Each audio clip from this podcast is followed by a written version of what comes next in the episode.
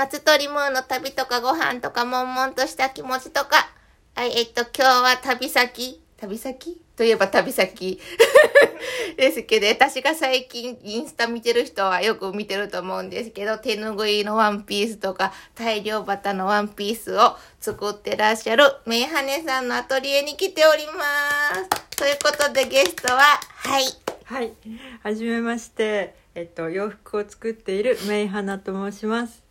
よろしくお願いしま。すそう、私のね、ラジオは結構皆さんゲストハウスの人に出てもらう確率が高いんですけど、確率？うん、それ多いんですけど、えっ、と、なんで今日目鼻さんに出てもらうかというと、最近この手ぬぐいワンピースと大量バターワンピースを着て各地うろうろしてると、もうめっちゃ声かけられるんです、本当に。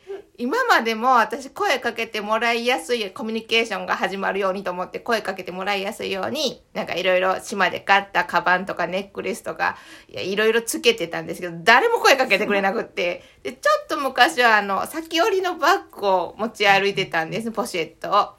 それだと、おばちゃんとか声かけてくれるんですけど、バッグだねで終わるんですね、話が。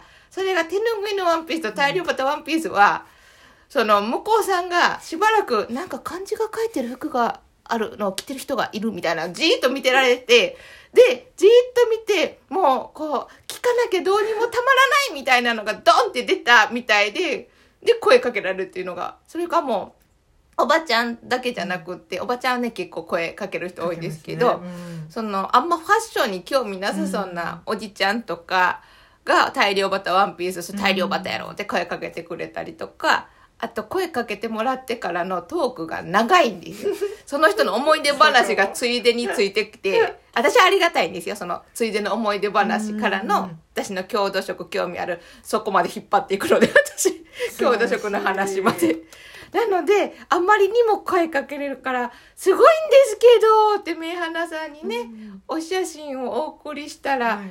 その時に返ってきたお答えがねおはい。洋服作るののはい。コミュニケーションのきっかけに、うん。ん服をきっかけにコミュニケーションしてもらったらっておっしゃってたので、それをちょっとお聞きしたいなと思ってきました。前置きが長くてどうもすいません、えっと、はい。なんでまたお洋服とコミュニケーションが結びつくようでなんか結びつかないような感じもするんですけど。うん。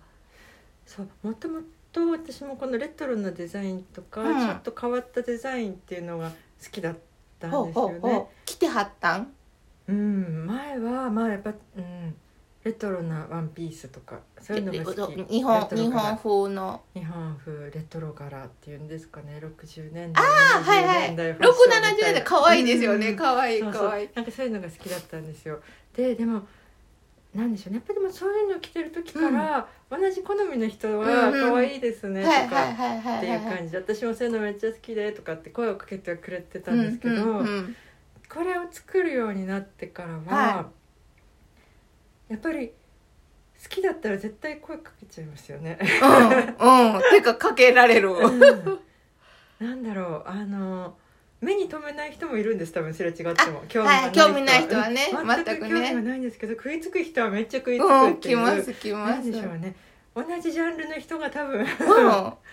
寄ってきやすい、えでもそのジャンルがうん、なんだろう広いんですよってくるジャンルが。そうかも。なんかまずそうそうそうそうなんなんかまず服にうん漢字が書いてあるっていう、ちょっとね、こう、手ぬぐいもいっぱい文字が書いてある、日本の手古い手ぬぐいなんですけど、昭和のね、文字が書いてある。し、大量バタもちゃんと文字を残してデザインされてるから、はい。私の着てる大量バタを後ろに送るっていう漢字が書いてあって、みんなそれを後ろから見て、漢字漢字みたいな感じで、それ漢字ですよねみたいな感じで、漢字、うん、声かけられるので、うん。えご自身もはい。来て歩いてたら声かけられます？私の場合はやっぱお店に入ると。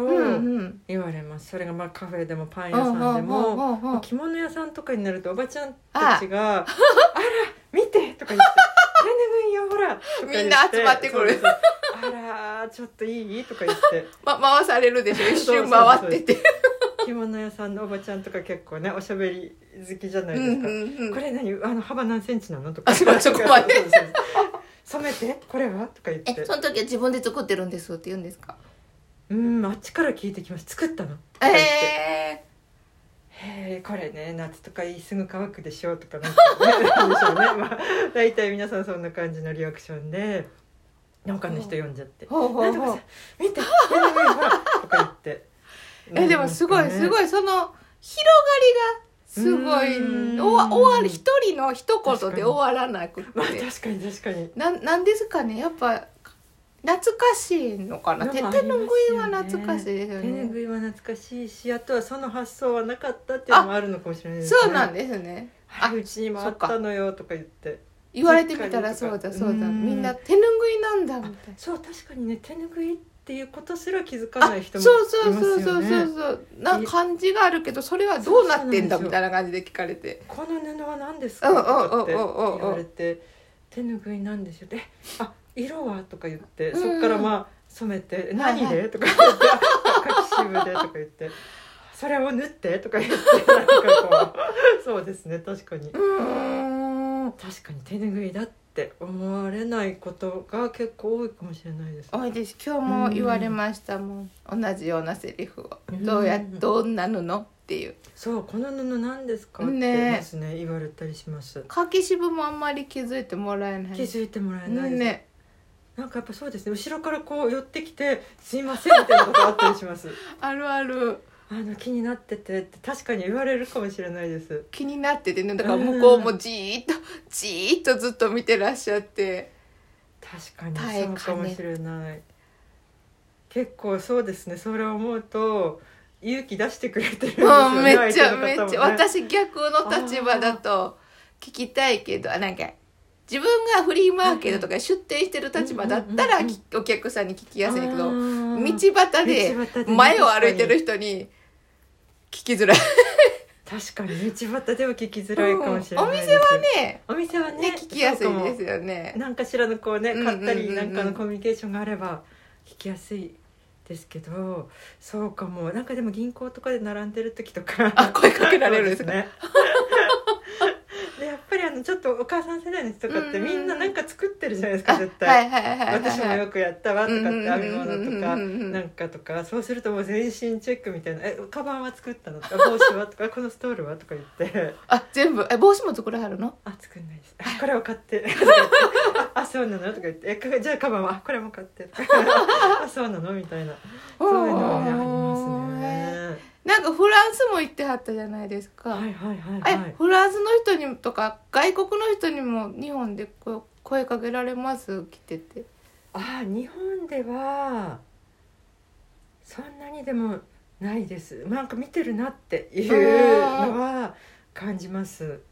フランスではでも逆にやっぱりまあまあ好評でした。なんかめっちゃ買ってる人っていうかなんか写真しか見てないですけどしょっですよ。ちゅう来てるっぽい人が映ってた気がする。そうそうなんですよ。であのフランスってあのいろんな結構なんでしょう。肌の色とか、はいはい。髪の毛の色とかあ。がいろんな方がいるので、うん。なんでしょうね。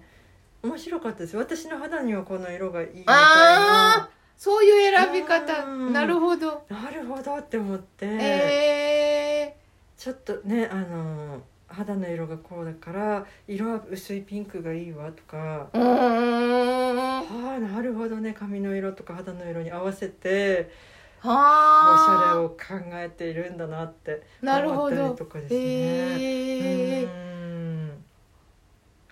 フランスの話に私勝手に持ってってしまった。いえ全然全然でもフランスの人は結構エコな意識が高いみたいで、うん。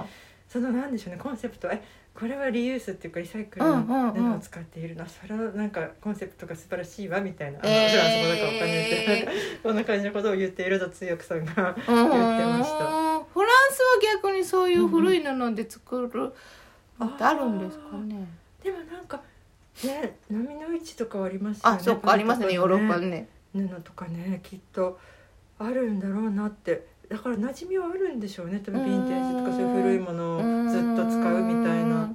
うん。でもそっかパッチワークとかそういうことですよね向こうのね。ね。パッチワークは向こうもありまありすもんますよねね多分。うん。なんかそういう文化が根付いてるのかなっていう気がします。古いものを大事に使うとかエコな意識というか。